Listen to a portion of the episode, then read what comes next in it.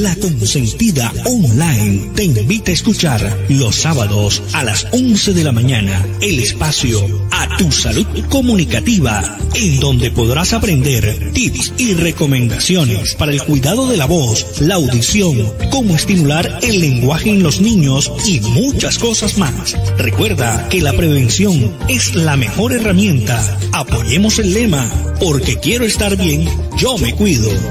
Tu Salud Comunicativa coordinado por un grupo de estudiantes en prácticas de fonoaudiología escolar para aprender a cuidar tu salud comunicativa. Hemos invitado en el día de hoy a Fernanda Pedroso. Ella es la encargada en el día de hoy de entregarnos esta eh, información para todos nuestros eh, oyentes. En el día de hoy, como ya lo hemos dicho, se estará conmemorando el día 6 de septiembre, eh, el Día del Fonoaudiólogo. La práctica formativa en fonoaudiología escolar lo que quiere dar a conocer eh, un poco más a la comunidad en general acerca de en qué consiste este trabajo. Le preguntamos a Fernanda qué es un fonoaudiólogo para aquellos oyentes de pronto que no saben cuál es el trabajo de un fonoaudiólogo. Bueno, Elvis, muchas gracias primero que todo. Bueno, el fonoaudiólogo es el profesional que se encarga de abordar la comunicación humana normal, pero también sus desórdenes es decir, podemos estimular, por ejemplo, eh, el lenguaje en los niños o los procesos de lectura y escritura sin necesidad de que haya una alteración. Eh, por otro lado, evaluamos e intervenimos a personas que sí la tienen en las áreas de audición, lenguaje, voz, habla y función oral faríngea. Esta última se refiere a aquellas funciones de la succión, la masticación y la deglución todo esto en niños, jóvenes y adultos, es decir, en toda la población. Eh, atendemos personas de distintas edades y ayudamos a establecer las habilidades de comunicación o a perfeccionarlas. ¿Cuáles son las funciones del fonoaudiólogo? Bueno, eh, una de las funciones es dotar a sus pacientes o usuarios eh, de estrategias de comunicación y ayudarlas a comprenderlas de manera útil para que las pongan en práctica durante su vida diaria. Además, las funciones de un fonoaudiólogo pueden ser muy diferentes, ya que dependerán del área a la que se dedique y a las dificultades o trastornos del paciente. Eh, su presencia puede ser requerida tanto en servicios de salud abordando alteraciones por causas orgánicas o neurológicas, como en instituciones educativas en donde promueve las competencias comunicativas que le son necesarias a los niños y adolescentes para su aprendizaje escolar. También nos podemos desempeñar en el sector comunicativo y laboral. Bueno, cuando uno tiene gripa, eh, uno lógicamente consulta al médico, tiene algunos síntomas de algunas enfermedades, uno va directamente al médico. Pero, ¿cómo sabe uno que es el momento de ir al fonoaudiólogo? Bueno, se debe consultar si se presenta alguna alteración en cualquiera de sus áreas de acción, como mencioné anteriormente, en el habla, la voz, el lenguaje, la audición o funciones orales.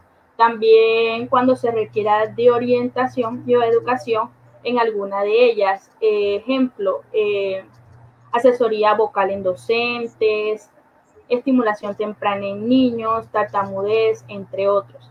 En casos de niños, si tiene más de un año y no dice sus primeras palabras, si tiene dos años y no habla ni, ni une palabras, si no se le entiende cuando habla, si le cuesta formar oraciones, eh, si, siente que no le entiende eh, cuando se le habla o lo que se le dice o las órdenes que se le dan. Eh, si no tiene contacto ocular, si no tiene intención de comunicarse, si ni siquiera señala lo que quiere, también si le cuesta la interacción con los demás y si le cuesta pronunciar algún sonido, entre muchos otros aspectos. Por ejemplo, eh, hay muchos niños que se les dificulta eh, pronunciar la letra R, R.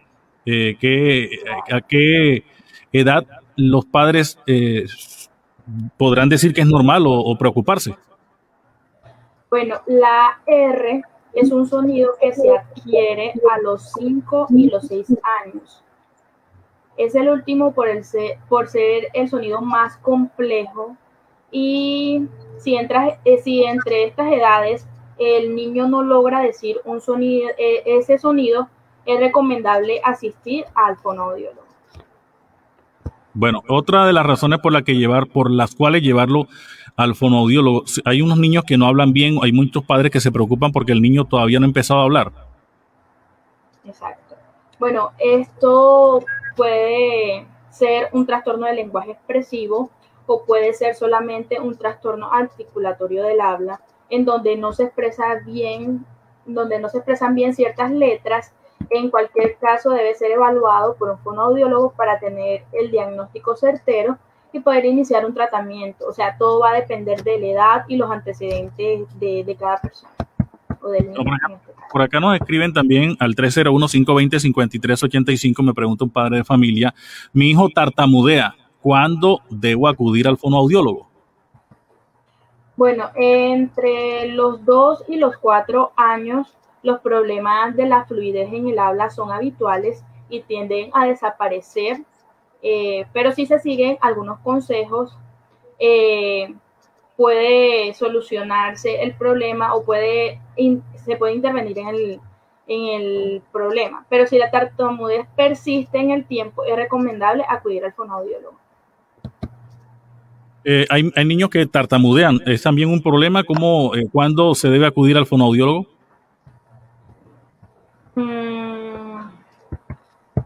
No escuché muy bien. Eh, cuando, los, cuando los menores tartamudean. Bueno, pues como ya le había dicho, eh, los problemas de la fluidez en el habla son habituales y tienden a desaparecer eh, si se siguen algunos consejos. Pero cuando persiste, es necesario ir al fonoaudiólogo para que pueda intervenir a tiempo. Bueno, esa es en la parte del, auda, pero el, del habla, perdón, pero en el tema de la audición, ¿cuándo hay un trastorno auditivo? Bueno, deberá ser evaluado por un médico otorrinolaringólogo si hay algún trastorno auditivo, quien probablemente es el profesional que solicitará exámenes realizados por él mismo o un fonoaudiólogo, tales como audiometría, impedanciometría, potenciales evocados, emisiones autoacústicas. De esta manera determinaremos eh, si tienes o no un trastorno auditivo.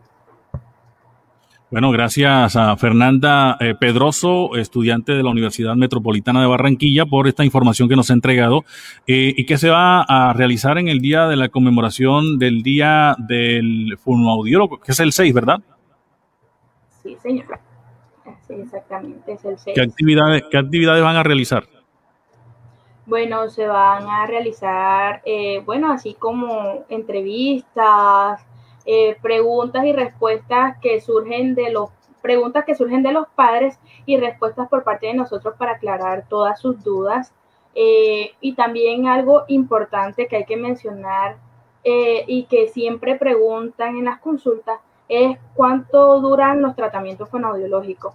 Bueno, esto depende de la edad, el tipo de dificultad y severidad del trastorno, la edad del diagnóstico, entre otros, y por consiguiente en la sesión de evaluación se puede determinar con certeza eh, la duración y además de poder ofrecer el tratamiento pertinente de acuerdo a las necesidades comunicativas de la persona para así realizar una terapia fonoaudiológica óptima.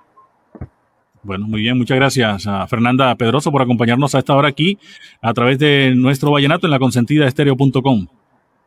Bueno, hacerles una invitación si considera que usted o su hijo hija o algún familiar requiere una orientación por fonoaudiología, no dude en consultarnos y darle las gracias de parte de la práctica de fonoaudiología escolar y mi persona por esta invitación, Elvis, y eh, desearles un feliz día del fonoaudiólogo a todos los fonoaudiólogos eh, en formación y profesionales bueno, igualmente para usted, Fernanda, para todos los fonoaudiólogos, este lunes 6 de septiembre. Felicitaciones y adelante con esta labor importante. Muchas gracias.